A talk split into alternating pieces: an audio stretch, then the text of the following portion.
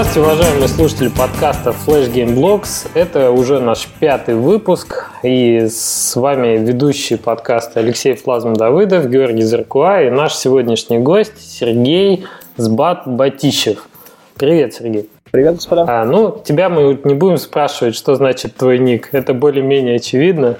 Просим тебя лучше про твой возраст. Сергей, сколько тебе лет? Это очень сложный вопрос. Э, я родился в 1978 году. А получается, что мне сейчас 35. 35. Может, даже 36. Чувствуешь себя старым? Нет, я чувствую себя взрослым и мудрым. Мне кажется, все, кто работает в игровой индустрии, молоды душой. Наверняка. Сергей, расскажи, как ты вообще попал, как ты к играм стал причастен, может быть, про путь свой, как ты до этого дошел. Вот очень интересно. Мне кажется, личность такая вызывающая интерес в этом плане. К играм я пришел очень кривым путем. А по жизни, по образованию вообще я программист. Я очень технический чувак. Технический вуз я свой закончил в 99 году. И примерно в это время руководитель одной крупной, достаточно известной в узких кругах в Самаре компании, организовывал своими партнерами из Великобритании э, новый стартапчик. Угу. И мне повезло попасть в него э, на самых-самых ранних этапах. И как это часто бывает, несколько студентов-программистов, которые туда попали, они стали такими начальниками самих себя. Это было совершенно не связано с игровой индустрией. Мы занимались системами для бизнеса, но довольно интересной вариацией. Мы делали системы для планирования и перепланирования на лету. Mm-hmm. На удивление, похоже на написание а, АИ к игрушкам. То есть система такого вида, что грузовик куда-то поехал, а тут вдруг что-то у него изменилось, заказ пришел, все расписание ломаем, перенаправляем в другие места. А какое ты получил образование? Мы как-то несколько отошли от этого. То есть э, именно программист, да? Да, я математик, инженер, ну, как обычно это написано у нас у всех дипломах. Математик, инженер, программист. А в каком городе? Я живу и учусь, и учился, и работаю в городе Самара. Угу, угу. Вообще в Самаре э, игровое сообщество, ну, как бы, разработчиков игр как-то представлено? В Самаре разработ... э, разработчики игр достаточно представлены, хотя нас, конечно, немного. А из крупных ребят э, приходит в голову, э, есть такой достаточно известный визуальный э, портал, наверное, их назвать MyPlayCity. Угу. Вот, они э, тут у нас э, живут и работают.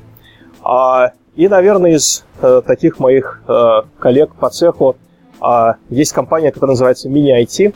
А, был смешной момент, когда мы... Э, ты, наверное, помнишь, такой был э, казуальный фреймворк Playground SDK, Мгм. еще из золотых времен. Вот они проводили конкурс. И в нем победило пять команд со всего мира, из них две из Самары. Угу. Вот, вот, соответственно, э, одна, один был я со своей игрушкой на коленке собранной, а вторые ребята с игрушкой профессиональной, это вот меня IT из Самары. Понятно, все. Сейчас они занимаются социальщиной, насколько я понимаю, у них есть несколько достаточно прикольных игр ВКонтакте. Ага, ну Сергей, ну вернемся вот э, к тому времени, когда ты э, значит, поучаствовал в этом стартапе. Что вот было дальше?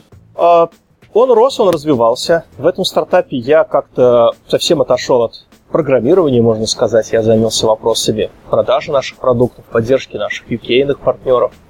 Как-то так э, знание моего английского языка занесло меня э, в совсем далекую от моей профессиональной основной стези область. Угу, И когда все как-то идет а, неплохо, все развивается, а, рождаются мысли, как всегда, разные, чем хочется заниматься. Так. И игры всегда были моим хобби, имеется в виду играть в игры. И мне захотелось поэкспериментировать, игры поделать. А это, как вы помните, 2007 год, это же самое время казуального бума.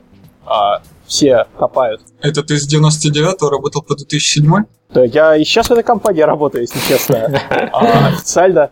И даже по смыслу делаю там достаточно много вещей. Считаю вообще во многих отношениях очень близко родственными мне по духу компании своим в каком-то смысле. Альма-матер. Просто я помню, 99-й был именно мультимедийный бум в плане фильмов. Были просто бомбовские фильмы. Там «Зеленая миля», «Бойцовский клуб», «Матрица», там «Шестой чувство». Мгм. Ну, куча таких фильмов, которые сейчас в топе, наверное. Сейчас вот именно игры вырулили. То есть ты не тогда подумал, а ты вот именно недавно, когда бум стал, да, ты решил попасть в индустрию. Ну, как здесь, наверное, даже правильнее сказать, что не то, что я целился именно в индустрии игр. Наверное, мне как-то было интересно попробовать делать продукты для конечных пользователей. Угу. Дело в том, что когда ты строишь продукты для бизнеса, это очень клево. И там бывает такой уровень челленджей, такие технические проблемы, которые, а, наверное, в маленьких игрушках трудно увидеть. Но ты все-таки делаешь продукт, который помогает людям зарабатывать деньги. Uh-huh. Обычно конечным пользователям они только мешают, потому что у них жизнь была хорошая, а тут им надо все, всем перейти срочно к завтрашнему дню на новый продукт. Да-да-да. Вот.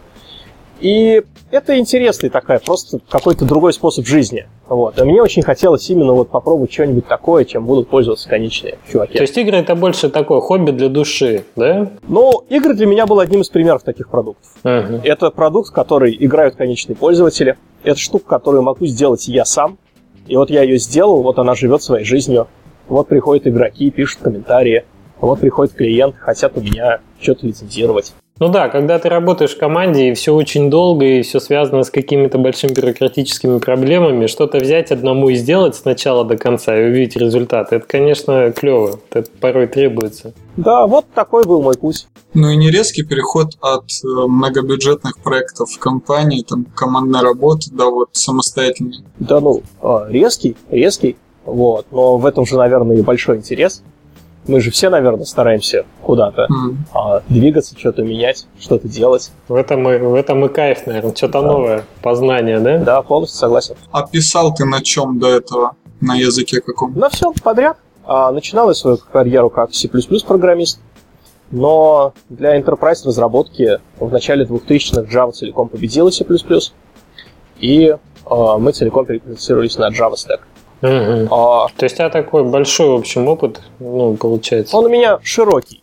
Я люблю себя считать очень таким разносторонним чуваком, который поделал все понемножку, нежели узким специалистом. А низкоуровневое использовал? Низкоуровневое? Да, пожалуй, нет. Ты имеешь в виду драйвера какие-нибудь? Ну, просто ассемблер, скажем. Ну, в школе, в школе, как всегда.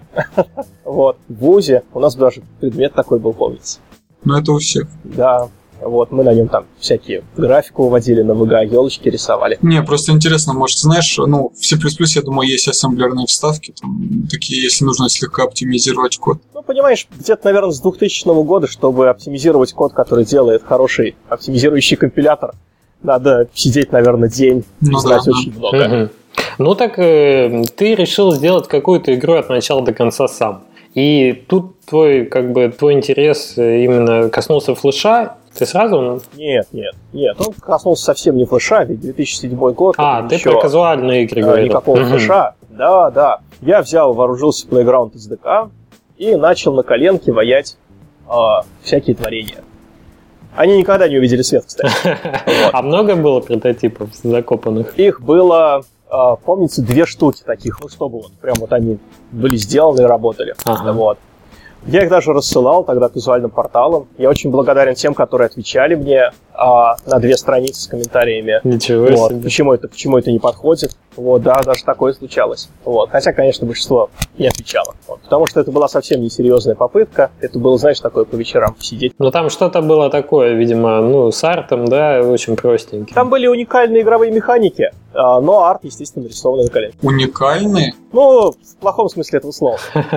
А, то есть... Просто для казуала, мне кажется, уникальный это смерть. Да, вот нам тут Андрей говорил, ну да. Ну а кто ж, кто ж тогда, кто ж в молодости об этом думает? Вот. Хочется же сделать свое, что-то модное, мощное, необычное. Окей, и что было дальше? То есть вот этот конкурс, он как раз, э, ты на него попал с этими работами? Ну, да. И когда как-то вот, э, да, твою работу смотрят, и вдруг тебе говорят, да, слушай, получилось неплохо, вот тебе там два с половиной штуки баксов, Нет. хотя это меньше, чем на тот момент моя месячная зарплата, это все равно мотивирует. Ты выиграл две с половиной тысячи долларов в, в конкурс? Да, да, у, Play, у PlayFest. Ага, вот. ничего себе, интересно. Да. И как-то это придает некоторые силы. И я, собственно, решил, что вот, да, такой момент, когда надо немножко посерьезнее, надо сделать что-то от начала до конца. И пошел во флеш. Э, благо, на тот момент там уже начали появляться всякие статьи, э, замечательные статьи Вадима uh-huh. про то, как там можно что-то делать. И я понял, что если я что-то хочу делать в свободное от работы время, а я тогда совершенно не думал, что это будет чем-то больше, чем хобби, uh-huh. то флеш самое то. Потому что вот можно что-то сделать, это выйдет, в него поиграет несколько миллионов человек. Да, что-то заработаешь. Да, даже что-то заработаешь, хотя это не было вообще, если честно, какой-то такой большой целью.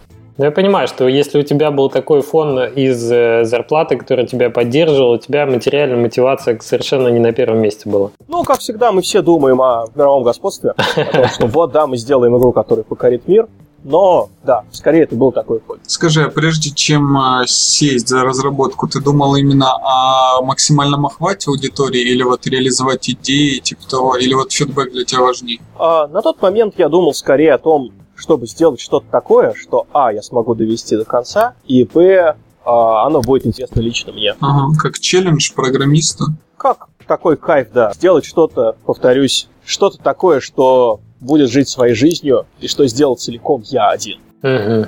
Не команда из 10 человек, не вел эту команду, что к тому времени в основном я делал. Да что-то вот такое, да, что создастся и заживет. Извини, да, перебью. Вот по себе знаю, что когда ты долго, э, много времени тратишь на то, чтобы заставить людей что-то делать, тебе порой кажется в определенный момент просто такая физическая потребность возникает. Отбросить как бы эти грабли, да, и взять и вот самому руками непосредственно к процессу производства приложиться. Ну, ты знаешь, я тебя немножко поправлю. Э, мы мне удалось поработать с очень хорошими руководителями, и к тому времени у меня уже не было ощущения, что команда тянет назад. Угу. Потому что к тому времени я прошел уже через этот путь, то есть в 2004 году мне было поручено основать команду свою первую, Угу. и это казалось полным ужасом, потому что там надо как-то что-то рассказывать, а с тебя просят результат здесь сейчас, Да, и да, ты сам да, сидишь на работе круглые сутки, а команда ничего не делает, и от этого тоже расстраивается, потому что ты ей не доверяешь это делать. То есть ты прошел уже через все эти этапы. Да, и меня с, э, мои начальники не выгнали вот после всего этого, а совсем даже наоборот, всячески меня поддержали и помогли на примере показать, что это же клево, когда ты организовал команду, и вот дальше ты сидишь так в стороне, оно все само делается. И все, что ты раньше делал, как бы своим тяжелым трудом, теперь своим каким-то организаторским движением вдруг все сделал, и оно само идет. Это клево, это кайф. Но это не отменяет второго кайфа. Это не отменяет кайф того, что можно же сделать продукт сам своими руками, и он заживет вообще без себя, Да, да, да. без каких-то этих. И тут я, наверное, вот одну вещь расскажу. Когда делают большие продукты, продукты для интерпрайза, ведь это очень редко продукт, вот как мы его себе представляем, как книжка, как, не знаю, как игра, как Microsoft Word. Угу. Это не то, что вот его берут с полки, и завтра его в предприятии начинают использовать. Под- поддержка постоянно нужна, наверное. Даже не то, что поддержка. Вы идете к клиенту, вы ему что-то продаете, показываете. Конечно, у клиента бизнес совсем не такой, как вы думали, когда делаете продукт. Угу. Вот. Вы замечательно строите какие-то зеркала и дым, чтобы показать, что оно работает почти как надо. Потом очень быстро, за полгода, дописываете этот продукт. Вот. Э, По мере движения вперед это, конечно, развивается, продукт становится все мощнее, но нет какого-то ощущения, что ты сделал вещь, как плотник, сделал стол, провел вот по нему и сказал «хорошо», вот, оно готово. Да, да, да, и он законченный. Так ты скажи, тебя в компании начали толкать как менеджера больше, чем как программиста, да? То есть ездить, то все. Да, да, я очень много поездил, пожил в Лондоне, очень хорошая часть моей жизни, хороший experience. В Америке, да?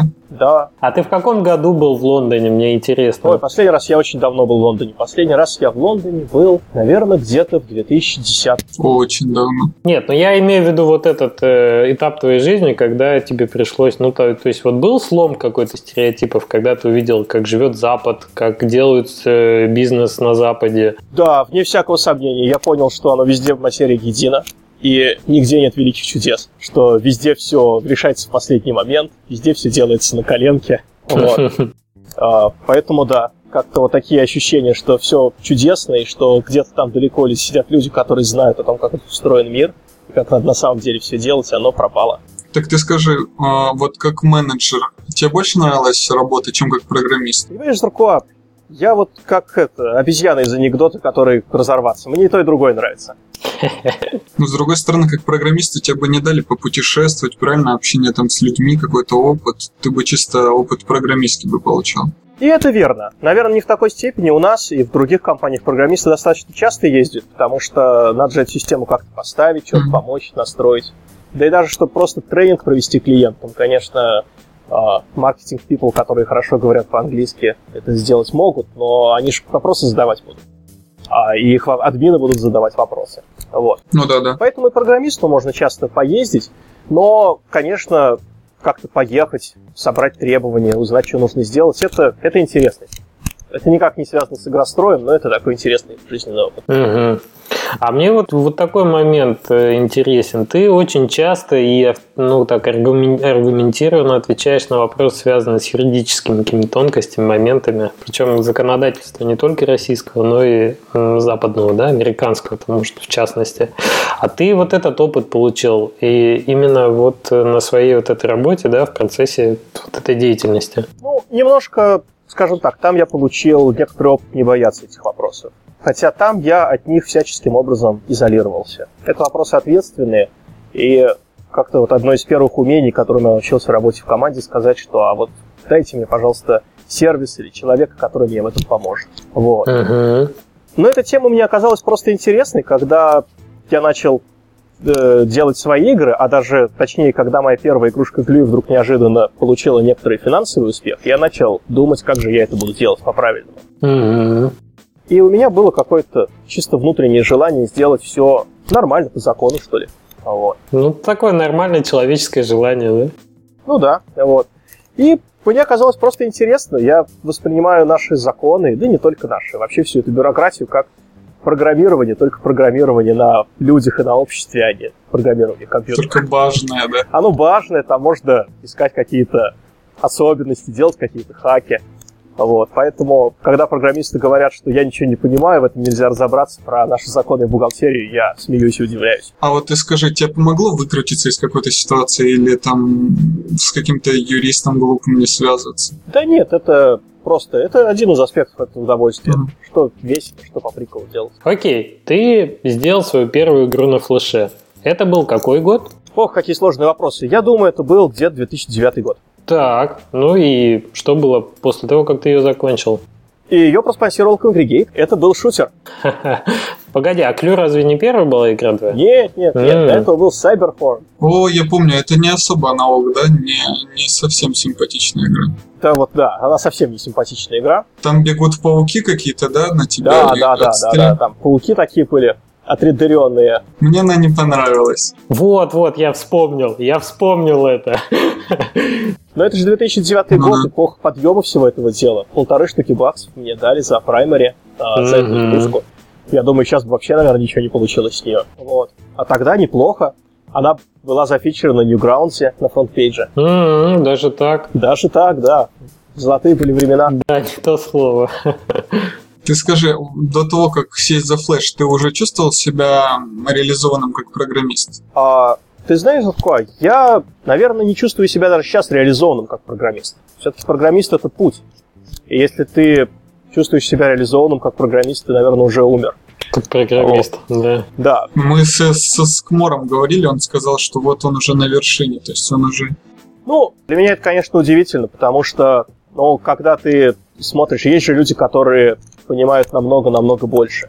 А, скажем, вот я смотрю сейчас и как общается в форумах Андерс Хейлсберг, который сделал .NET и который сейчас делает TypeScript, вот, а, за которым я слежу, потому что сейчас HTML5 занимаюсь. Uh-huh. Очень же интересно смотреть на людей, которые разработали, которые разработали компилятор Паскаля, которые разработали Delphi, которые потом построили .NET. Uh-huh. Живы еще они. Да, и здесь, как сказать, я не думаю, что как-то вот э, он умеет что-то такое руками, чего принципиально не умею я, но это люди, которые умеют смотреть вперед и говорить, что а вот если ты сделаешь вот так, то через два года будет вот эта проблема. Mm-hmm. И именно вот это вот э, отличает, наверное, очень опытных программистов от э, просто программистов. Если ты можешь с самого начала сказать клиенту, что, то вот смотри, а, можем сделать вот так, но если мы сделаем вот так, то получится вот это, и послезавтра будут вот такие грабли. Такое модное слово визионер. Но я на самом деле думаю, что Скморта с тобой согласен, и, наверное, больше речь шла о том, что он себя на вершине иерархии в компании видит, а не по скиллам и не по развитию. Вот. А так очень-очень, мне кажется, правильная мысль, что надо постоянно развиваться, особенно в нашем динамичном мире сейчас, надо постоянно э, работать над своими навыками, да, смотреть вперед. Так скажи, вот как ты думаешь, вот это умение смотреть вперед,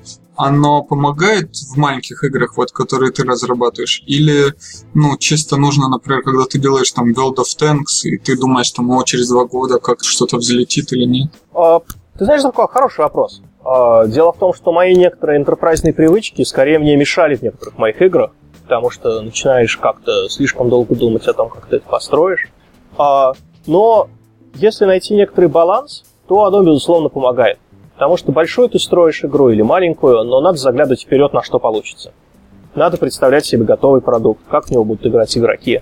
И даже в маленькой игре есть простор для того, чтобы сделать что-то, что потом будет тебе мешать. Сделал какую-то архитектурную маленькую ошибку, и там, например, паурапы по чейну уже взрывать трудно. Правильно? Угу. Вот, то есть надо что-то выкидывать и что-то переписывать. Вот. А тут же маленькие игры, маленькие бюджеты. А если в большом проекте ты сделаешь ошибку 20%, это будет 20% бюджета, не знаю, например, 50 тысяч долларов то здесь ты сделаешь ошибку, да, это будет э, те же 20%, но это будет, там, например, 500 э, долларов, 1000 долларов бюджета или там неделя времени. Угу. Вот. Но это все равно крупный бюджет для маленькой игры, правильно? Ну да. Я вот думаю, что, наверное, в рамках э, такого производства небольших игр э, умение смотреть вперед больше связано не с разработкой конкретного продукта, а с приобретением определенных навыков, которые в перспективе могут тебе позволить э, ну, более конкурентные делать продукты, более конкурентные платформы поддерживать. Вот как-то так, наверное. Верно, верно, соглашусь. Ну, в общем, визи визионерство-то тут никто не отменял. Это так же важно, как в остальных э, областях. Флазма, а сколько у вас вот э, цикл разработки идет? Насколько у вас это важно получается, такая тема? Ну, для нас это, можно сказать, первостепенный момент, потому что у нас какая-никакая студия, и если ты не работаешь от раза к разу как э, инди-разработчик, а тебе постоянно надо что-то разрабатывать, то те процессы, которые в компании нарабатываются, да, для того, что те, может быть, фреймворки, наработки, которые можно повторно использовать, они, конечно, сильно облегчают жизнь и удешевляют процесс. Но отвечая на твой вопрос конкретно, сколько у нас цикл, я вот часто озвучиваю для флеш-игры двухмесячный цикл разработки, мы стараемся вот все-таки придерживаться. У нас по-разному происходила разработка, но вот, наверное, месяца два может быть, три максимум. Вот мы стараемся к этому сроку так подходить. Ну, в общем-то, да. А последствия срыва таких сроков, они для тебя уже чувствительны сейчас становятся? Нет, я бы не сказал, что они чувствительны. Мы можем себе позволить. Вот я там писал, да, на блогах, что мы делали Боб the Robber второй очень долго. И я бы не сказал, что мы сильно проиграли от того, что мы сделали игру лучше по качеству и больше времени на нее потратили, потому что а, ощутился эффект от э, ну, такого возросшего качества тоже однозначно в прибыли он сказался. У нас больше заказали сайт локов, э, мы вот впервые с мини-клипом поработали. Хотя до этого я им так как бы сам писал, мне даже не отвечали, а тут ребята написали, что вот хотят сайт лог. Было приятно. Они активизировались просто в последнее время как-то. М- может быть, да. Но я просто к тому, что вот, например, возросший срок разработки, да, с этим проектом, ну, он как-то как нас он не просадил финансово. Даже если мы делаем больше, но лучше, то в целом, в целом так тоже можно работать. Здорово, здорово. Проблема в том, что риски больше. Что если мы делаем игру больше по срокам, то мы однозначно больше рискуем. Потому что если ты не угадал, что это там не вторая часть, это не проверенная механика, а что-то что-то такое революционное, ты делаешь это год. И вот если ты здесь пролетаешь, вообще пролетаешь, и это никому не интересно, то это, конечно, будет ощутимо. Понятно, понятно. Да, интересно. Ну вот ты сделал э, первую игру. И ты решил дальше двигаться как бы ну, глубже в направлении флеш-игр или был какой-то момент, там, ты обдумывал, вернулся на свою работу, сделал там год перерыв? Как там было? Знаешь, Флазм, вот для меня а, тот момент, когда а, мне заплатили за мою первую спонсорскую, был действительно, наверное, переломным моментом, когда, несмотря на то, что оно по сумме тоже было, скажем прямо, а, не очень большим, но для меня был таким моментом, что да, надо начинать делать как-то по-серьезному, надо э, работать с фрилансерами, заказывать арт или как-то искать партнеров. То есть, если я хочу двигать это дальше, то дальше надо, надо с кем-то работать. Mm-hmm. И вот э, я заметил, вы часто любите спрашивать э, совет, который вы можете дать начинающим инди. Ну и не забегай вперед.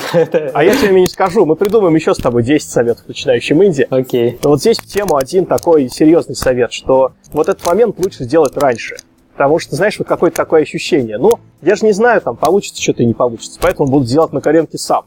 Да, и давай нарисую сам, там, сделаю сам звуки вот, накачаю бесплатно. Ну да, да, да. Но при этом, например, когда кто-то катается на горных лыжах, и у него хобби кататься на горных лыжах, он не думает, что а вот давай, пока я не знаю, получится, не получится, я вытащу лыжи там себе сам. из, в гараже из досок. Да, да, да, вот. да. Потому что знает, что получится ерунда. Вот. Поэтому как-то вот если мне надо было поехать куда-то там на курорт отдохнуть, вот, или там покататься на лыжах, я шел в магазин их и покупал. А вот ощущение, что на мое хобби игродельчество надо тратить деньги, оно как-то вот ко мне не приходило. И я потратил два года на это дело. Вот я совершенно зря, я считаю. Мне кажется, этот цвет от тебя слышал раз в пять. Вот. Потому что он тебя даже впечатлил, наверное. Вы знаете, что я вспомнил? Извините, я перебью, да? Я вот э, в русский бильярд э, люблю играть. Когда я пришел в секцию по русскому бильярду первый раз, э, мне, значит, так сказали, что э, необходимо приобрести хороший ки для игры свой как можно раньше. А чем лучшим инструментом ты играешь, тем серьезнее ты к процессу относишься, тем быстрее ты учишься. Тут, наверное, вот можно перевести на разработку флеш-игр так же, что чем раньше ты начинаешь как бы дополнительный бюджет в графику инвестировать, в музыку, в звуки, чем серьезнее ты к проекту относишься, тем больше шанс э, сразу приобрести ну, бесценный опыт, не теряя время на такие итерации бесполезные. Да. Но у меня был путь сложный и простой. Вот, мне для этого потребовалось обязательно заработать на моей игрушке эти полторы штуки баксов, чтобы решить, что ну вот он настал момент, теперь можно нанять э, художников и сделать что-то серьезное. И действительно, э, я за три дня наваял прототипчик э, Глюи, вот, и э, нашел вполне толкового художника, э, который, я считаю, сделал совершенно отличный арт, вот, за вполне умеренный бюджет. Э, и я его выложил на FGL, как всегда делал в те времена. Угу. Вот. Так. А, ну а тут 2009 или начало 2010 года, как помните, это самый период расцвета. А, многие компании тогда вкладывали собственные инвестиции. А, тогда King.com активно очень это все дело спонсировал. О, золотое время. Да. Оно золотое в том смысле, что, безусловно, в Flash тогда крутилось очень много инвесторских денег. Угу. Внутренних инвестиций, внешних инвестиций.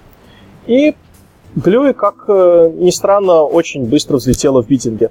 Вот, где-то примерно за э, 2-3 недели ставки превысили 10к. О, а много было ставок, интересно? А, ну, это придется зайти, чтобы посмотреть, но я думаю, больше 20. Ну, то есть примерно с шагом полтысячи накидывали, да? Ну, там э, было как, там э, дошло примерно до трех с половиной, потом остановилось, вот. А после этого игру, насколько я сейчас э, понимаю, разослали в рассылке, типа а, хорошие игры. Мгм. Тогда еще едет рейтинг не был виден разработчикам. Да, да, да, да, да. Вот. А, Тот спонсор, который ставил на тот момент высшую ставку, ее сам вдруг неожиданно повысил еще раз. Вот, без встречного предложения. А, И потом оно пошло как-то уже инкрементами побольше. Угу, ясно. Ты в итоге остановился, ну, сейчас ты уже можешь озвучить, да, за сколько было проспонсировано? Ты уже, по-моему, как-то делал постмортом с цифрами. Да, я думаю, что это, да, уже не очень большой секрет. А, Самая высокая ставка на тот момент была 12к.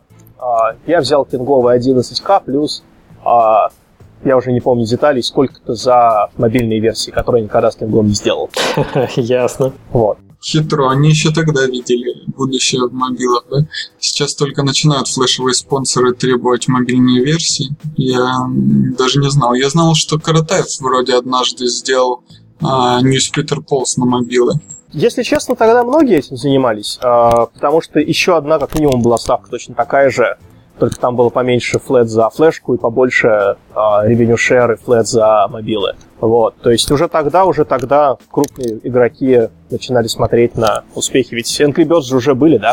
Да, 2009 год. Это ветер перемен уже вовсю дул с, Да. э, с Apple Store. Ну, я так понимаю, эти 12к оказались каплей в море относительно общей суммы прибыли с голевы. А, ну, капли в море называть их нельзя. Вот. А, как бы это все-таки достаточно существенная ее часть была. Ну да. Вот. Но действительно, Глюи хорошо взлетел на сайт-локах. А, По моему ощущению, а, тогда а, очень был большой демант на такие именно вот казуалки. Причем, как ни странно, именно казуалки с твистом каким-то. То есть вот матч 3, но с физикой или что-то в таком духе. А, оно же очень хорошо вписывается во всякие схемы. А давайте играть на деньги, а давайте реализуем наши скоринговые IP, а давайте давать ачивменты. Ну да, у Кинга там, по-моему, игра на деньги был, был такой сервис как раз, да? Да, вот. Мгм. Больше того, у Кинга даже есть игра, а, похожая сейчас на Глюи, на их а, оплату с этим. Не сама Глюи, но она что-то называется Ice Cream Ice Cream. Мгм. Окей. Ну, и какие у тебя были ощущения вот после того, как удалось довольно успешно монетизировать, скажем, вот эту игру Глюи? То есть э, ты увидел, что это рынок серьезный, что тут можно получить какие-то деньги. Ты стал ну, больше, больше ориентироваться на разработку игр или нет? Я, во-первых, ощутил некоторое удовлетворение, безусловно, от того, что у меня получилось то, что я хотел. Uh-huh. То есть я сделал на коленке за три недели какой-то собственный продукт, и он, получается, имеет ценность. То есть можно получить а, серьезную отдачу, принести миру серьезную ценность, не обязательно работая два года командой из 15 человек. Mm-hmm, вот. да. Для меня это было очень каким-то серьезным моральным удовлетворением. А, и я действительно решил этим заниматься full time. Я решил, что меня от этого торкает. Так. Но из компании ты не ушел, правильно? А я э, сложил себя полномочия э, руководителя проекта, потому что я решил, что я ну никак не смогу part-time этим заниматься.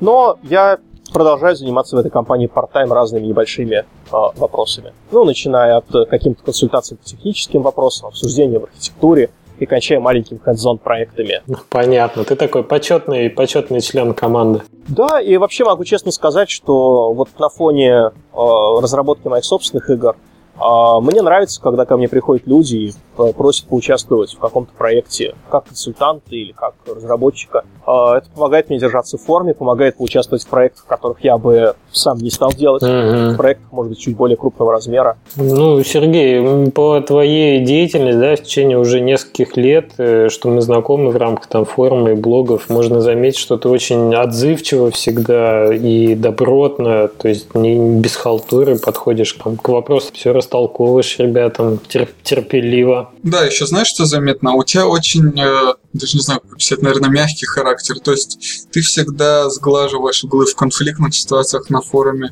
всегда стараешься даже без, ну как бы, не то чтобы даже без перехода на личности, только упоминая свой хороший опыт.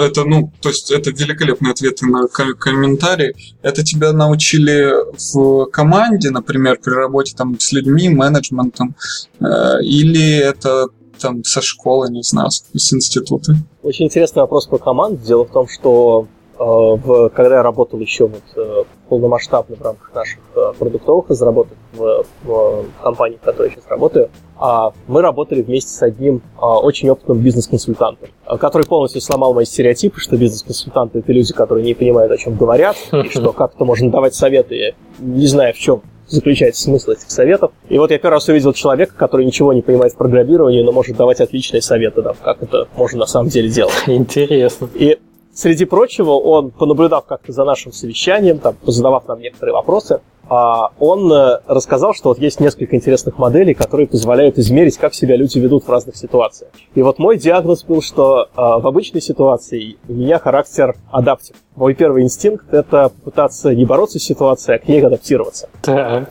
Вот, как-то рассказать, как-то избежать конфликта, сгладить углы. А вот в стрессовой ситуации я становлюсь контролинг. То есть я все беру в свои руки и полностью не даю никому проявить себя, вот, стараюсь все починить, решить сам. Авторитарно. И, и в этом даже становлюсь да, авторитарным агрессором. Ага. Ну, это хорошая стратегия, по-моему. Ты знаешь, не всегда. Вот, потому что как раз в стрессе бывает иногда хорошо доверять тем людям, с которых работаешь, и чаще получается лучше. Вот.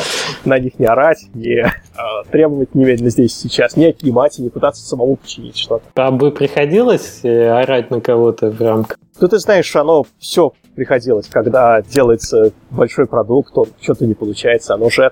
Ну да. Уже всегда так бывает. Хотел бы посмотреть на тебя такого кричащего. Да, у меня тоже слабо ассоциируешься вот с таким процессом. Но, видимо, да, когда там ставки высокие, время поджимает, тут уже надо, надо делать любой ценой.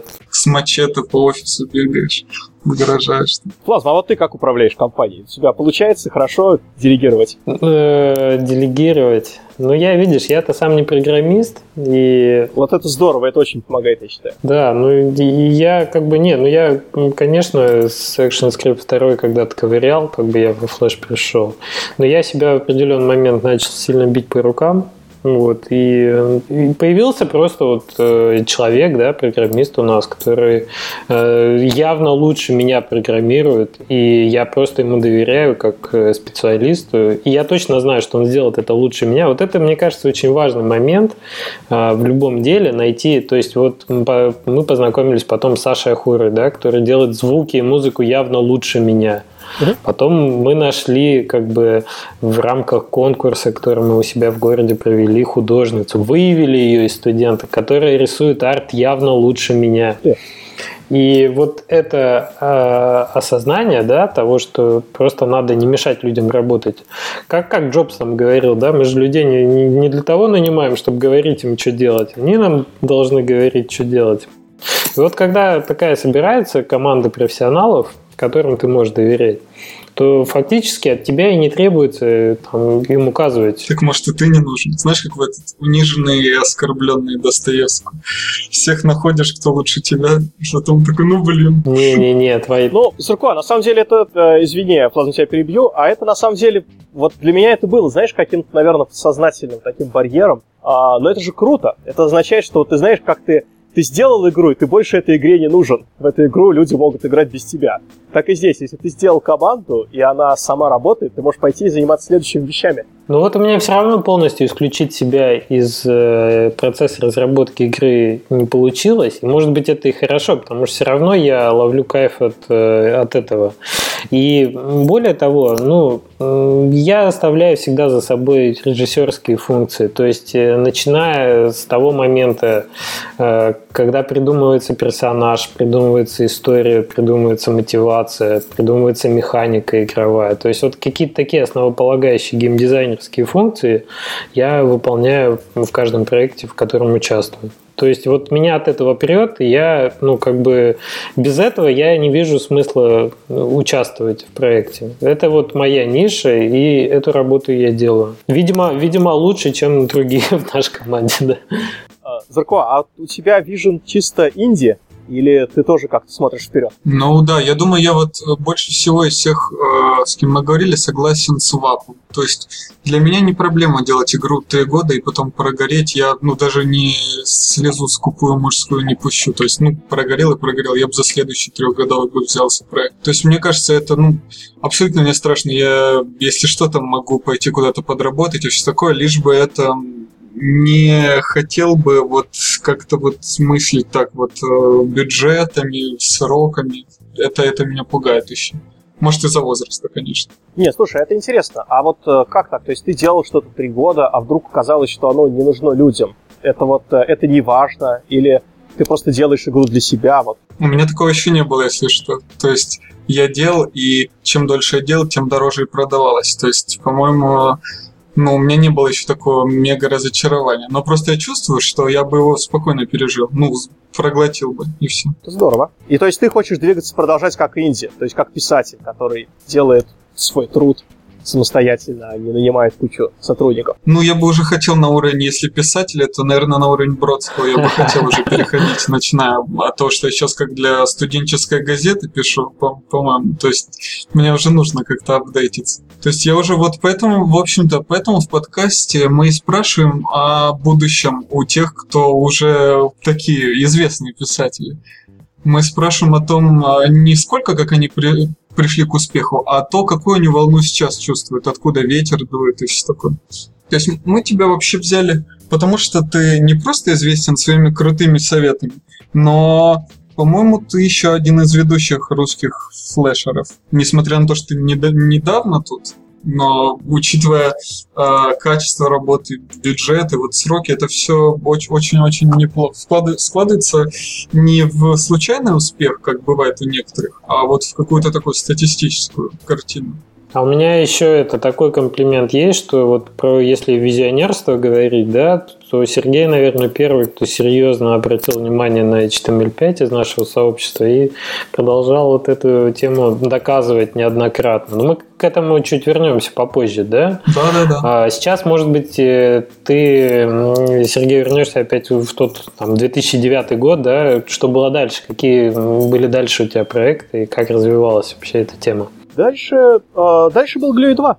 Э, была идея, что если уж я сделал э, маленькую наколенную штуку, то если я сейчас сделаю то же самое, только круче, больше, качественнее и мощнее, то э, уж безусловно получится здорово. Uh-huh. Вот. Э, ну, здесь вы меня просто вынуждаете, конечно, повторять мои э, фразы с доклада на Casual Connect, э, но я напоролся на все те грабли, которые так хорошо умел подмечать в глазах остальных, когда советовал, как надо правильно строить проект.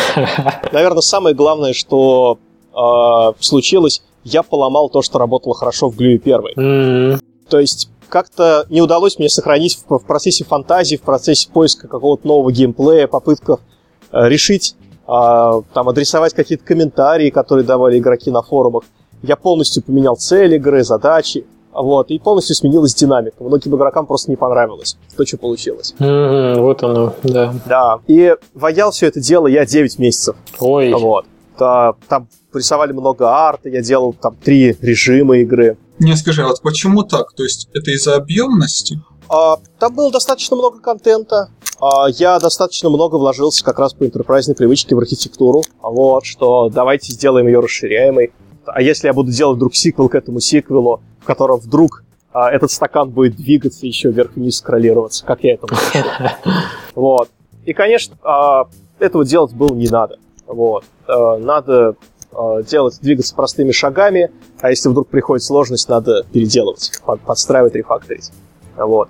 Но, тем не менее, нет, получилось не неплохо в результате. Вот. Ее проспонсировал Нот Doppler за сравнимые деньги за праймари. Угу. А, она вместе с первой иглой, поскольку продукт получился более качественный, а, больше сайт-локов продала, действительно. Угу. Вот. Поэтому получилось в результате тоже неплохо. Вот. То есть в плюсе, несмотря на такое, такие затраты, я оказался. Вот. А, и дальше продолжил делать игры на флеше. Меня торкает, деньги это приносит. Прикольно и здорово. Понятно. Слушай, вот я немножко прокомментировать хотел этот момент, когда ты после первой игры, да, наступил на ряд граблей. Мне это кажется вообще общечеловеческая проблема такая, что когда ты а, делаешь что-то, и получаешь за это деньги э, первый раз, да, э, ты не можешь еще, то есть ты не видишь системы и не можешь э, отфильтровать, скажем, моменты, которые получились за счет везения, ты считаешь, что всем присуще? Да, да, я думаю, это очень часто. Ну вот, э, например, там «Властелин колец» Питера Джексона. Норм же. Погоди, ну давай Питера Джексона оставим пока. Я имею в виду разработчиков игр, в частности флеш-игр. Вот для таких людей, которые делают первый проект, понимаешь? Это у меня было на моем опыте неоднократно. Когда человек, например, даже за первую игру получал хорошую цифру, а за вторую получал значительно меньше. Это вот очень частая проблема, и она связана с тем, что после первой игры кажется, что вот э, получена формула успеха, и он воспроизводим, и э, тут все, все понятно и начинает сильно там, может быть, даже больше времени тратить, и считается, что, ну окей, я потратил там на первую игру 3 месяца, я получил тысячу долларов, я теперь потрачу там год, и я получу 4 тысячи долларов. А ведь хочется что-то более масштабное делать. А оказывается, что ты делаешь год, и, и, там, и получаешь в два раза меньше, если что-то вообще получаешь. Такие случаи довольно часто. Мне кажется, что вот это, в этом есть, да, такая очень распространенная проблема, ловушка для разработчиков. Ну, часто, но не правило также? Не, ну из любого правила есть исключение. Но, по крайней мере, я такую тенденцию наблюдал на своем опыте. Вот, в общем, те, кто нас слушает, может быть, э, удастся их предостеречь от такой ошибки после первого проекта. Ну вот мне вспомнилось Шанг 1 и Шанг 2. Шанг 2 гораздо масштабнее, круче игра, и больше заработала, и она успешнее. Вроде норм. Не, ну Шанг 2 делался людьми опытными все-таки. Который делает Шанг 1. Может быть, там уже были ребята, которые на эти грабли наступали раньше в других проектах. Ты знаешь, наверное, Зуркуа, вот э, я э, не могу сказать то же самое по Шанку, но я сейчас пытаюсь вспомнить, э, как называлась эта замечательная ролевая игрушка, которая Диабло такая, какая должна была быть Диабло на самом деле. Не, не Torchlight, нет? Torchlight, совершенно верно.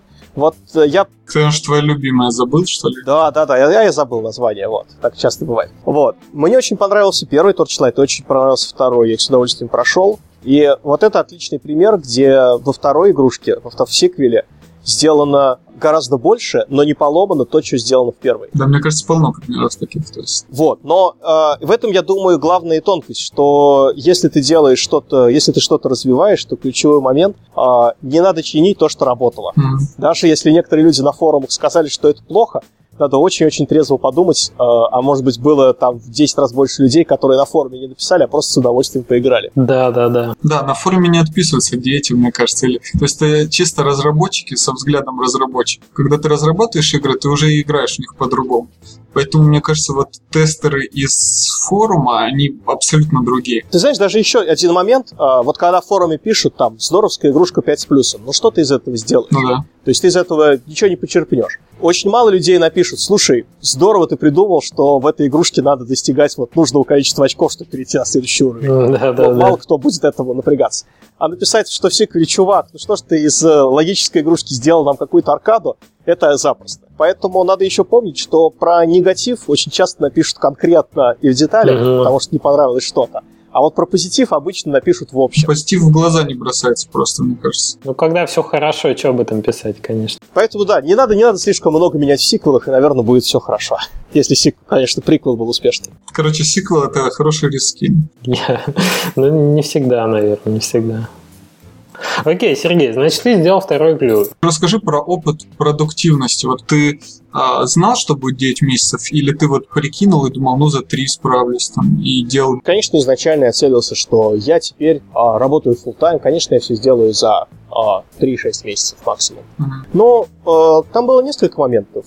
Я не вел детального э, анализа, сколько из этих 9 месяцев были продуктивные, но часть из них, конечно, были по хорошим причинам. Мне пришло несколько кастомных э, заказов на первую иглю. Вот. Мгм, Сайт Локи, да? Как раз тогда вышел на связь э, Microsoft э, для Glue для Ozone MSN.com, который в результате оказался одним из самых э, вообще выгодных сайт-локов Мгм. а, для меня, потому что там была рефшер. А, соответственно, а, часть из этого времени я действительно потратил с умом. Просто я не делал вторую глюю. Понятно. Но часть из этого времени получилась так по двум причинам. Причина первая это действительно ощущение, что ну вот я раньше делал это хобби до коленки, а теперь надо делать правильно, надо строить архитектуру классов, продумывать все, двигаться вперед. Вот. И, конечно, ничего из этого не получилось. Как бы оказалось, что на по опыту сиквела, что если будет триквел, то надо двигать его совсем в другую сторону. Вот. И те места, где я подстерил соломку, там эта соломка не пригодилась. А в тех местах, которые надо будет переделать, все равно надо будет переделать, потому что я это не предусмотрел. Мгм. А второй момент, это, наверное, в известной пословице про то, что даже если привлечь 9 женщин, то ребенка за один месяц родить не получится. Вот. Поэтому у очень многих инди складывается ощущение, что вот если я начну делать теперь full тайм это все дело, вот теперь я сделаю это все там, если раньше я тратил на это там вечерами по одному часу в день, а теперь я буду по 8 часов в день тратить, то я в 8 раз быстрее все сделаю. Да, да, да. Это, конечно, так не получается, потому что ты делаешь что-то, а, тебе оно не нравится, ты два дня тормозишь, не, не, не знаешь, как это починить.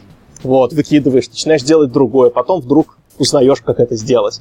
Вот, потом вдруг ты встречаешься со своим другом каким-то, он говорит себе, вот ты сделал тут в своей новой игре там вредные серые неудаляемые штуки, а вот здорово, если бы они были бы алмазами на самом деле, которые надо собирать, там, доведя их до низа стакана, там как вот в какой-то другой игрушке. Ты думаешь, слушай, клево, и начинаешь это переделывать. То есть очень многие вещи, они привязаны к календарному времени, а не к тому времени, которое ты тратишь на это дело. Ну, типа, вдохновение не запланируешь. Э, Вдохновение э, не запланируешь, э, координацию работы с э, художником не запланируешь, свою, как бы это сказать, э, ментальную capacity не запланируешь. То есть все равно есть некоторое конечное число времени в течение дня, которое можно быть продуктивным. Да, да, да. А ты новые методы какие-то применил? Вот помидорки ты использовал и до этого? Или только вот когда в Инди перешел, стал использовать? Я начал э, с, э, с большей активностью это использовать, потому что как-то э, больше стал чувствовать эффективность своего времени, поэтому да, я стал очень большим поклонником Getting Things Done, Мгм. я стал очень большим поклонником помидорок. Вот. Да, да, это хорошая книжка. Именно оригинальная Getting Things Done или вообще так? Я прочитал книжку, и я считаю, что то, что я использую, оно достаточно похоже на э, книжку. Я считаю, что автор А, в этой книжке подумал хорошо. Потому что, знаешь, вот э, как бы признак толковой бизнес-книжки для меня, это когда ты ее вот начал читать, я редко их читаю от начала до конца запоем. Вот. Я обычно начинаю читать и начинаю пробовать что-то делать. И вот ты прочитал, что списки хорошие делал, начал писать эти списки. Вот. Потом что-то вдруг раз какая-то засада. Чувствуешь, что фигня получается. Вдруг раз почитал еще немножко книжку, а там чувак уже столкнулся с этой фигней и подумал, как ее решить. Мгм. И говорит себе, а вот для этого дела там веди отдельный список там вещей, которые ты ждешь от кого-нибудь. Да, да, да, да, да. Это от Карнеги пошло такие книги, вот просто вот полностью описывающие. Целый ряд такой, мне кажется, это вот как, наверное, стиль американской би- бизнес-книжной индустрии вот до 21 века. Они прямо рядами выходят такие книжки, вот прям как, как для чайников, знаешь, начали выходить вот книжки для чайников и дикой популярностью пользуются.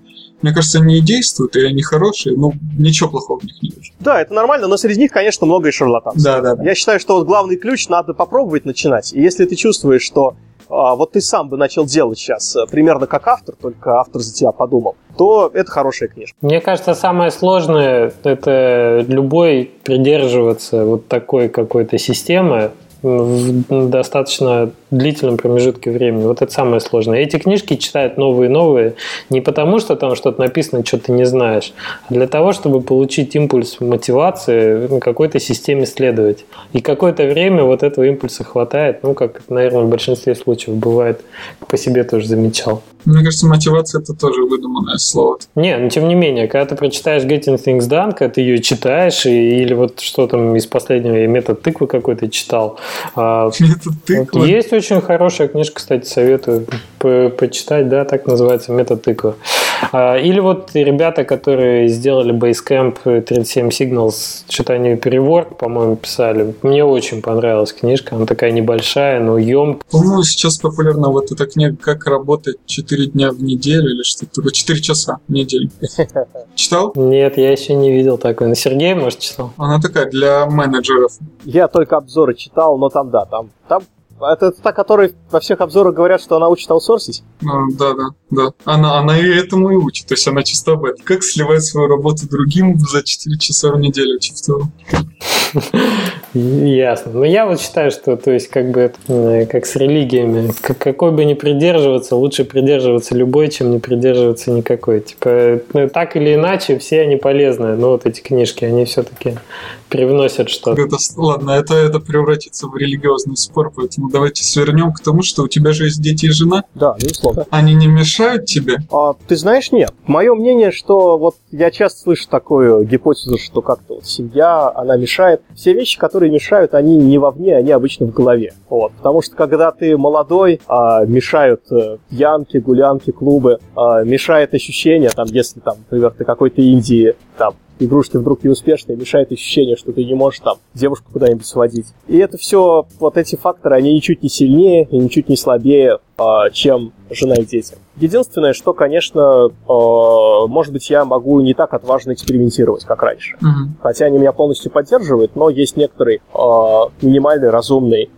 финансовый уровень, который необходимо обеспечивать, чтобы ну, сохранять качество жизни в целом. Ну, конечно, ну Вот. да. То есть ниже которого семьей опускаться. То есть, может быть, в одиночестве мне было бы и проще. Хотя, с другой стороны, это же трудно ответить, потому что когда ты один, Ну да. есть другой сфера интересов, и часто тоже очень трудно опуститься. Кто борщи варить будет? Раньше ты мог съездить там, например, э, в Таиланд поразвлекаться, а сейчас не можешь. Это же тоже как бы мешает похлеще, чем э, семья с детьми. Но ты работаешь дома, получается? Ну, это хороший вопрос. Я работаю много где. А, Я работаю дома, а, хотя мне часто надоедает работать в одном месте. А, Меня пускают в моей компании, в которой я работал, и в нескольких других компаниях в Самаре, с которыми я дружу. Посидеть? Да, я прихожу, у меня есть свой стол, я могу там сидеть, работать. В халате с чем? Я могу закачать игрушку на телефон, попросить друзей потестировать, которые там моих сослуживцев. Вот, они мне дадут. Это очень ценно, на мой взгляд. Не разлагаешь коллектив там в контру порубиться? Не, нет, я это делаю очень осторожно, вот, и если порубиться, то только в те игрушки, конечно, которые я сделал.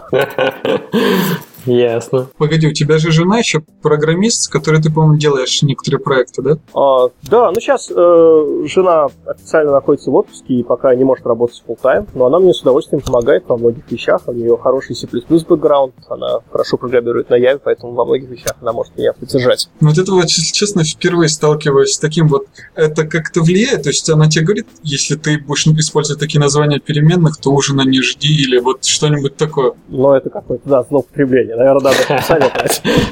Будет интересно. Да, интересно, так программистский союз. Ну, то есть команда и семья, это вообще можно совмещать? О, Да, да, почему нет? Как бы, а что мешает? Мне кажется, хорошая, хорошая семья всегда команда. Я где-то читал статистику, у нас, по-моему, э, браки в компаниях это один из самых популярных способов находить пару, потому что сейчас же современный человек, он где он еще общается с людьми? Вот. Только в социальных сетях, на работе. О боже, повело безысходностью. Для тебя, в смысле? Я же не работаю просто.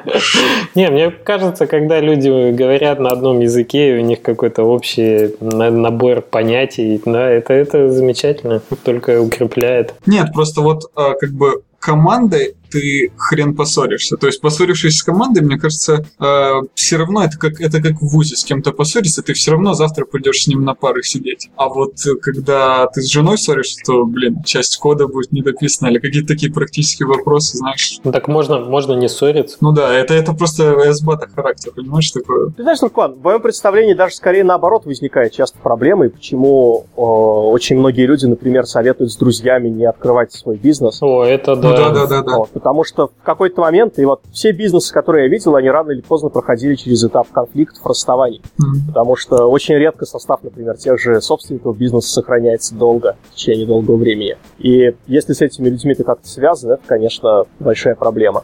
Поэтому, да, в этом случае надо быть осторожным, как всегда в жизни. Хороший, мудрый совет. Быть осторожным, да. Главное, конкретный. Нам время переходить на HTML5 разговоры. Да, Сергей, расскажи, как это возник твой интерес к этой технологии?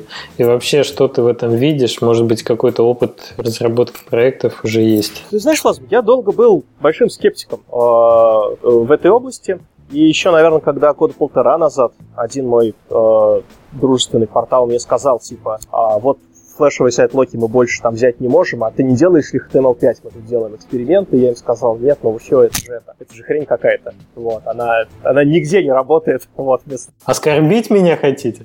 Да, вот. Э, ну, если говорю, когда нет, я, конечно же, очень вежливый, обтекаемый человек, я сказал, что если когда-нибудь, обязательно. А, э, я начал замечать такую вещь, вот э, есть очень много разговоров про то, что флеш мертв или флеш не мертв и так далее. И мое мнение, что перед такими разговорами надо всегда договориться, что такое мертв, а что такое не мертв. А, и вот в частности один из аспектов, это вовсе не обязательно использовать как синоним мертв, а, но один из аспектов технологии а, это а, какой вокруг нее идет хайп и какой вокруг нее идет, а, какая вокруг нее идет волна. Угу.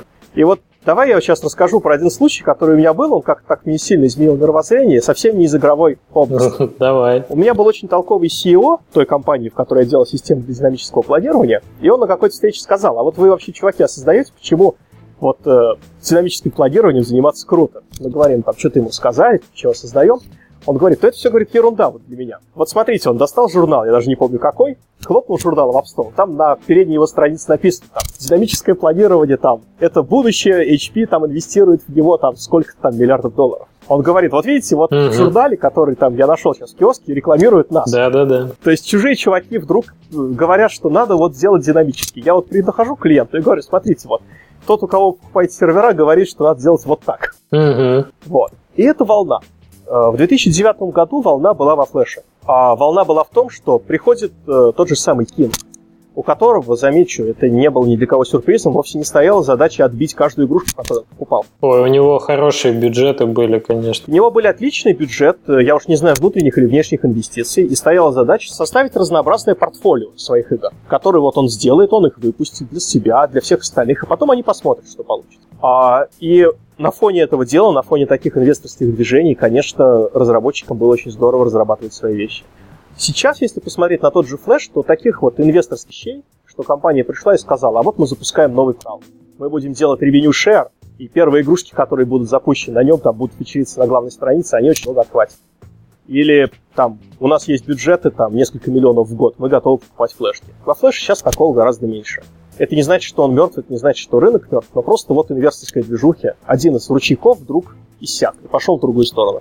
Угу, как бы мода прошла такая. Это мода, это некоторое ожидание инвесторов от того, куда пойдут, где появятся деньги в ближайшее время. Во флеше, я бы даже сказал, не то, что он прошел, это, наверное, там в некоторых рынках надо мной гнусно посмеются, ведь, например, не, не на чем больше строить сейчас э, социалки для Facebook, правильно, кроме флеша? Ну да, да. Поэтому да, сказать, что, например, в этой области пропал интерес, это было бы совершенно стрёмно. Вот.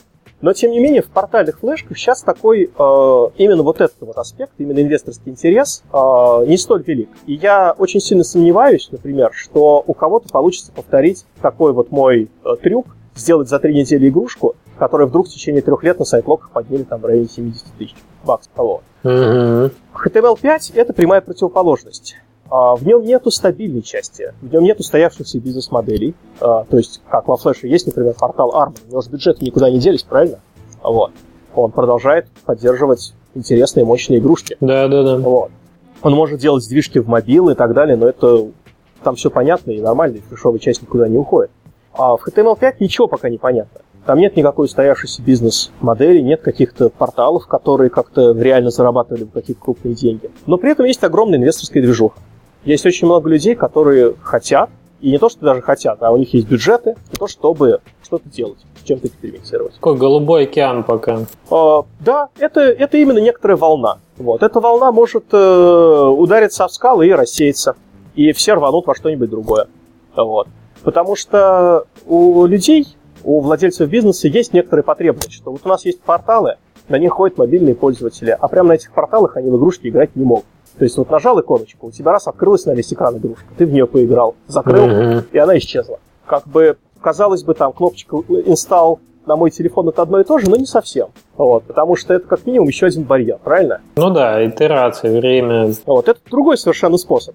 А хочется им что-то такое, вот видео мы можем зашарить, и не надо же там установить на мой телефон новое видео. Да-да-да-да-да. Хороший пример. А, Для игр, для многих игр это, конечно, неправильно, к игре надо возвращаться, играть в нее снова, но есть, э, есть нормальная потребность, и люди пытаются найти ее способ. И вот кривенький, косенький, а, плохо работающий способ — это HTML5. И под него, под него сейчас есть огромный интерес. Addicting Games открыл свой HTML-портал первый. Мгм. А Booster Media получил э, 5 миллионов долларов инвестиций на развитие. А, Они делают э, white label игрушки. А, Они делают как бы коллекцию игрушек, из которой порталы могут себе набирать. Насколько я понимаю, даже бесплатно для порталов, но потом они делают рефшер. Так. Ага. То есть вокруг этого движется какая-то движуха, в которой мне прикольно поучаствовать. А, ведь я напомню, я игры для меня лишь как бы один из сторон. Мне еще интересно а, двигать техническую сторону, мне интересно делать продукты, которые живут своей жизнью. Мгм. Поэтому меня это очень дело заинтересовало. как. Ну и кроме вот, э, скажем, обстановки такой, да, которую ты обрисовал, какие-то конкретные уже есть результаты, может быть? Ну, первый опыт свой расскажи. А, Я, наверное, сейчас воздержусь говорить о совсем такой конкретике, потому что а, если я буду говорить э, те деньги, которые уже упали на мой банковский счет, э, то слушатели будут гнусно смеяться. Гнусно. Да. Если... э, На самом деле получается неплохо по сравнению с э, э, обычными простенькими флешками, но не сравнимо с тем, что, вот, например, поднимаемые предыдущие флешки. Мгм. А, а если я буду говорить про деньги, которые я здесь рассчитываю получить, ну, э, будут называть меня фантазером, если вдруг это не получится, обманщиком. Ну да, да, Но да. жизнь сейчас обстоит примерно так, что э, многие порталы этим заинтересованы, они готовы платить за сайт-локи HTML5 игр. И их интересует, повторюсь еще раз, их интересуют только игры, которые будут работать на мобильных телефонах. Потому что они хотят окучивать ту самую мобильную аудиторию, которая случайно забредала на их флеш-порталы, Мгм. вот. И э, на их флеш-порталах она видит только рекламу AdSense и больше ничего, потому что игры не работают. Понятно. Ну, то есть HTML5 имеется в виду именно тот, который можно играть на устройствах. Да, совершенно верно. А, Некоторые порталы, конечно, это не просто вот давайте мы наши флешовые порталы сделаем их версию. Некоторые порталы заинтересованы открывать свои мобильные версии, а, специализированные, загонять туда мобильный трафик. А Есть крупные сети, то есть есть крупные бизнесы, которым выдали деньги на то, чтобы построить свое HTML5 направление. То есть Мгм. есть даже люди, которые поднимают э, subscription сервисы, то есть типа платишь э, какую-то там смешную сумму в месяц, там меньше до доллара или еще в таком духе, и играешь в полную коллекцию. Я с трудом себе представляю профиль человека, который играет в существующие HTML5 игры за деньги, а, но они делятся какой-то статистикой и платят за сайт-локи деньги в размере от 500 до 1500 долларов, поэтому, ну, наверное, я надеюсь, они знают, что делать. Ну, посмотрим. Вот. Поэтому сейчас картина такая, что сделав HTML5 игрушку, на ее можно продавать сайт лоти примерно такие же, как во Flash. По-моему, даже больше, если честно. Ну, в общем-то, да, да, я согласен. Можно даже получать сейчас эксклюзивные предложения. Некоторые порталы меня спрашивали, почем эксклюзив. Мы ни разу не договорились по деньгам, потому что по неэксклюзивам получается, что даже по пессимистичным оценкам с качественной игрушки где-то 5-10 э, штук баксов можно сейчас. Угу. Ну и, конечно, э, мое главное здесь направление, я хочу делать э, э, вещи задел на будущее. То есть я надеюсь на то, что если у меня будет коллекция из 3, 5, 6 игрушек, и если вдруг эта волна не разобьется о скалы, а, как, например, взяла Apple и в iOS 7.0 не дает нам теперь возможность получить а, fullscreen uh-huh. а, из браузера просто так. Только пользователь может с Chrome это сделать. А, если ничего такого плохого не случится, и HTML5 реально а, соответствует нашим ожиданиям, я надеюсь, что через полгода, через год ко мне могут прийти клиенты, как пришли вот за моей Glue и Microsoft, например. Вот. Понятно. И я хочу к этому моменту быть готов. И, наверное, последний момент, последний момент. Здесь очень много возникает возможностей чисто консультантской, то, что называется, разработки на заказ.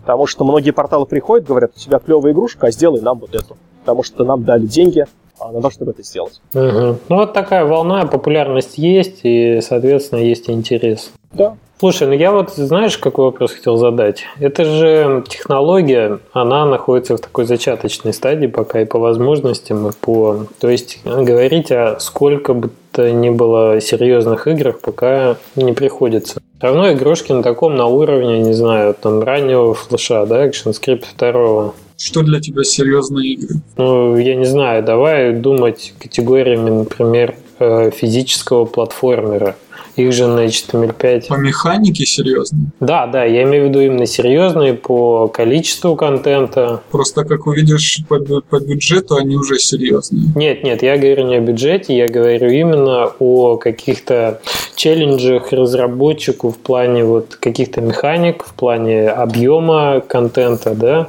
То есть получается, что игры-то довольно-довольно такие примитивные. Mm-hmm. Ну, вот здесь, Владимир, я с тобой чуть-чуть поспорю. Вот э, вы сделали эту замечательную игрушку, мне она понравилась э, про Боба, да? А, ну-ну. Вот э, смотри, Боб, э, я считаю, это очень качественная игрушка, честно тебе скажу. Спасибо. И она богатая по контенту и отличная по арту, и вообще показатели ее на порталах, э, я за ней следил, она меня очень сильно порадовала, и очень э, как бы рад за вас, что такой жанр как бы вот э, выстрелы вы в нем проитерировали и сделали что-то новое. А, ну мы старались. Ага. С точки зрения технической, а, вот поправь меня, я же правильно понимаю, что там вот э, чисто с точки зрения техники там нет физики? В плане этого, да, она довольно примитивная. То есть физики нет, и все мини-игры, они довольно-таки несложные. И если, да, и если бросить э, проблему, что на мобильных устройствах мы хотим 60 FPS, и, например, мы хотим скроллить бэкграунд, то э, я думаю, что она бы э, EQ технически сделать можно на HTML5. Угу. То есть вот каких-то больших проблем в игре такого типа э, не будет, потому что э, как бы э, надо, например, помнить, что э, когда мы говорим про HTML5 на мобильных устройствах, мы говорим на программировании с помощью Canvas, тега Canvas. Он 3D Accelerator, то есть там спрайты все э, работают на GPU, нам доступны спрайтшиты, вот. И это работает быстро. Так. А, есть JavaScript. А, казалось бы, да, что JavaScript, про него большие легенды, ходят про то, какой он плохой и какой он нетипизированный. Но я могу сказать одно, что а, программисты Google и программисты Apple, которые написали, а, соответственно, WebKit и написали, собственно, JavaScript машины, а, V8 и Nitro для, соответственно, Android и iPhone, они, судя по всему, сильно лучше программистов Adobe. Не хочу, конечно, их обидеть. Но из таких вот вещей, то есть, вот, например, мы во флеше, мы все боимся сборщика мусора, правильно? Так. Вот который э, работает, он работает плохо из-за того, что во флеше плохо написан сборщик мусора. А в Google Chrome в браузерах и в Safari, даже на мобильных устройствах, сборщик мусора отличный. Ведь я ни разу не видел рывков в моей игре из-за сборщика мусора. Причем он постоянно вызывается. Он просто это делает в фоне. Угу. А при этом некоторые аспекты, безусловно, там тормозят. Например, физика на чистом JavaScript, к сожалению, хотя я давно не пробовал, но я думаю, что это будет засада. Угу. Примерно как, кстати, и физика на, э, даже на флеше, вот, когда Air компилирует, Конечно, там сейчас прогресс отличный, вот, но все равно не дотягивает до нативного. Здесь будет то же самое. Поэтому... А вот что скажешь насчет количества частиц, вот эффектов каких-нибудь таких богатых на партиклы? Ты знаешь, я подсознательно сейчас старался этого избегать, вот, но э, вот вдохновившись своей собственной, своей собственной вдохновенной речью, э, я думаю, что надо попробовать. Я бы сказал, что, наверное, все-таки сейчас этим делом будет немножко плохо, вот, но э, игра просто, в которой надо иметь на экране 20-30 движущихся спрайтов, по моему представлению, будет сделано без особых проблем. Угу. Но я бы, конечно, и сам вот мой выбор. Есть еще старые андроиды, которые до 4.0, до 4.1 даже точнее. Вот там все очень плохо, потому что там не было нормального 3D ускорения. А я думаю, таких андроидов э, довольно много еще. К сожалению, да. И есть порталы, которые делают на HTML5, которым желательно, чтобы игрушка хотя бы плохонько на них дошла. Поэтому я сейчас э, стараюсь придерживаться пазловых жанров, где 15 FPS это плохонько, но хотя бы не отвратительно. Угу. То есть я ставлю, стараюсь, чтобы было 30-60 FPS на современных устройствах и так вот, рывочками, но хотя бы играбельно на стареньких. Понятно.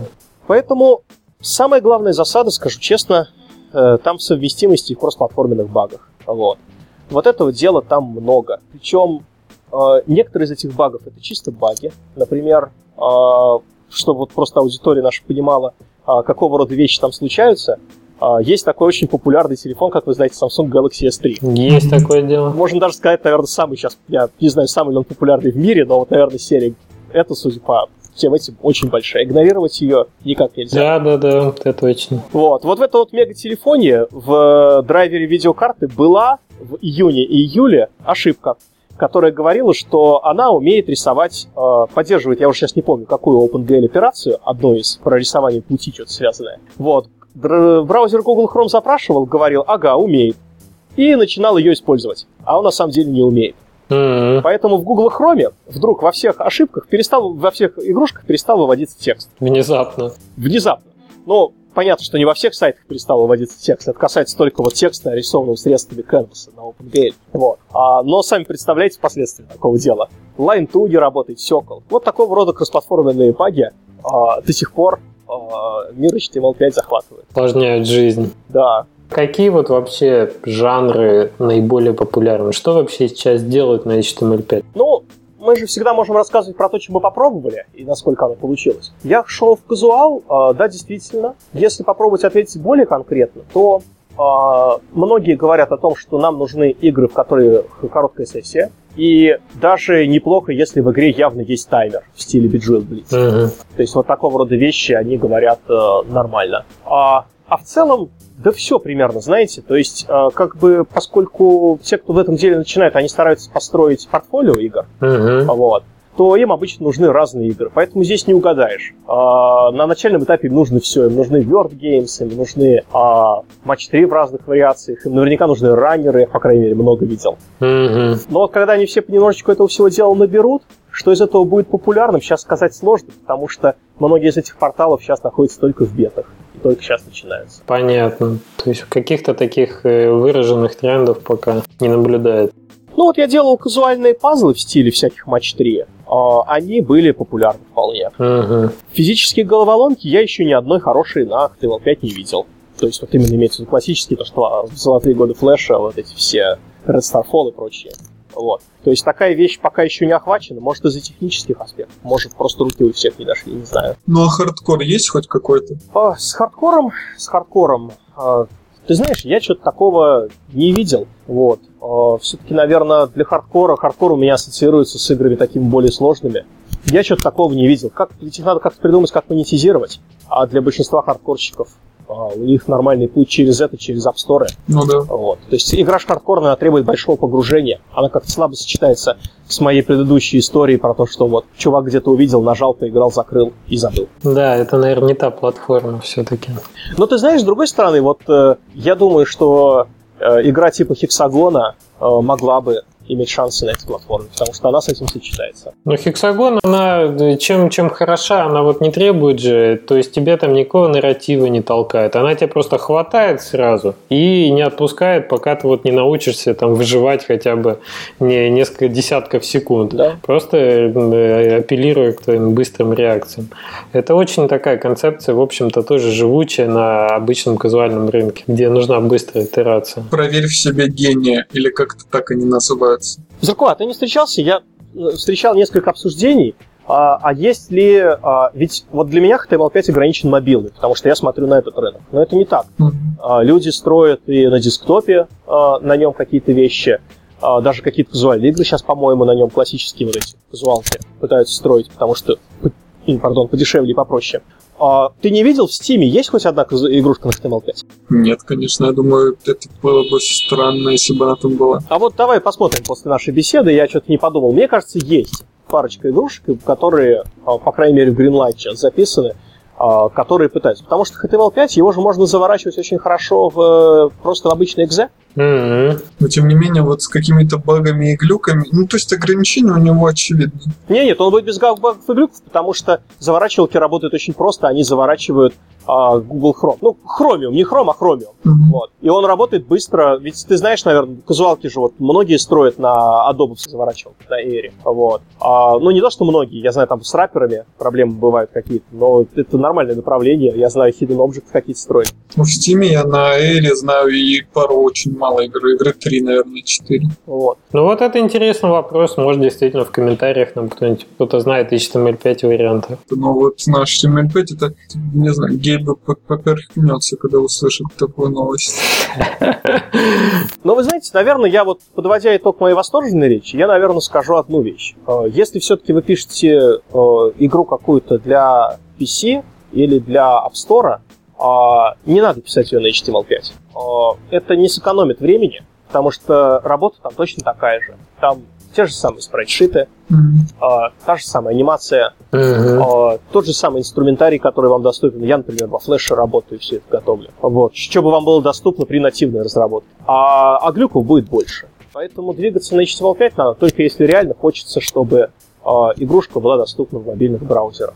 И заодно, может быть, есть какие-то еще побочные цели. А вот если наоборот, лучше строить натив. Понятно. Ты расскажи, стратегия, погоди, вот конечная стратегия, это вот, я так понял, ты кидал на блок того чувака, который как Вадим Мираж TML5. Он просто трэшак льет, трэш, трэш, трэш. В конечном итоге ему неплохо капает. То есть он заваливает трэшем рынок, и ему с каждой игры по чуть-чуть, но накапливает неплохо. Правильно? Ну, давай так говорить. То есть ты правильно характеризовал много из того, что делает True Valhalla. Вот. У него много простых игр, которые я назвал трэшем.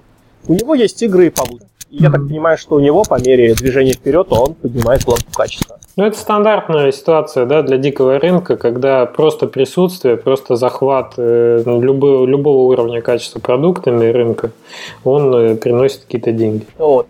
Но тем, кто сейчас начинает, тем, кто хочет э, попробовать эту область, мое ощущение, хотя, может, я и не прав, но э, ваять трэш сейчас, э, там вот за выходные что-то сделаем и его продадим, сейчас становится очень трудно. Ну, потому что как бы просто растет количество контента.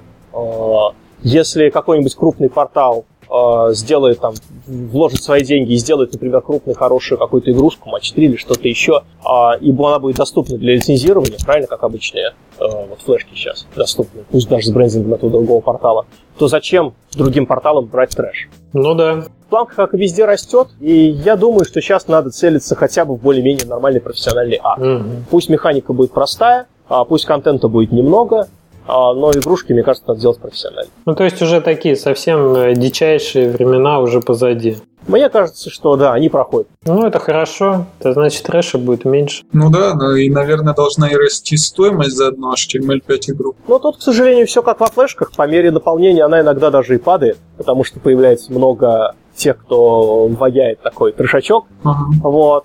И начинает, пожалуй, рынок начинает сегментироваться. А, становится все труднее конкурировать с теми, кто валит волну трэша, потому что они согласны в Индии и за 100 баксов продавать не эксклюзивы, и за 200.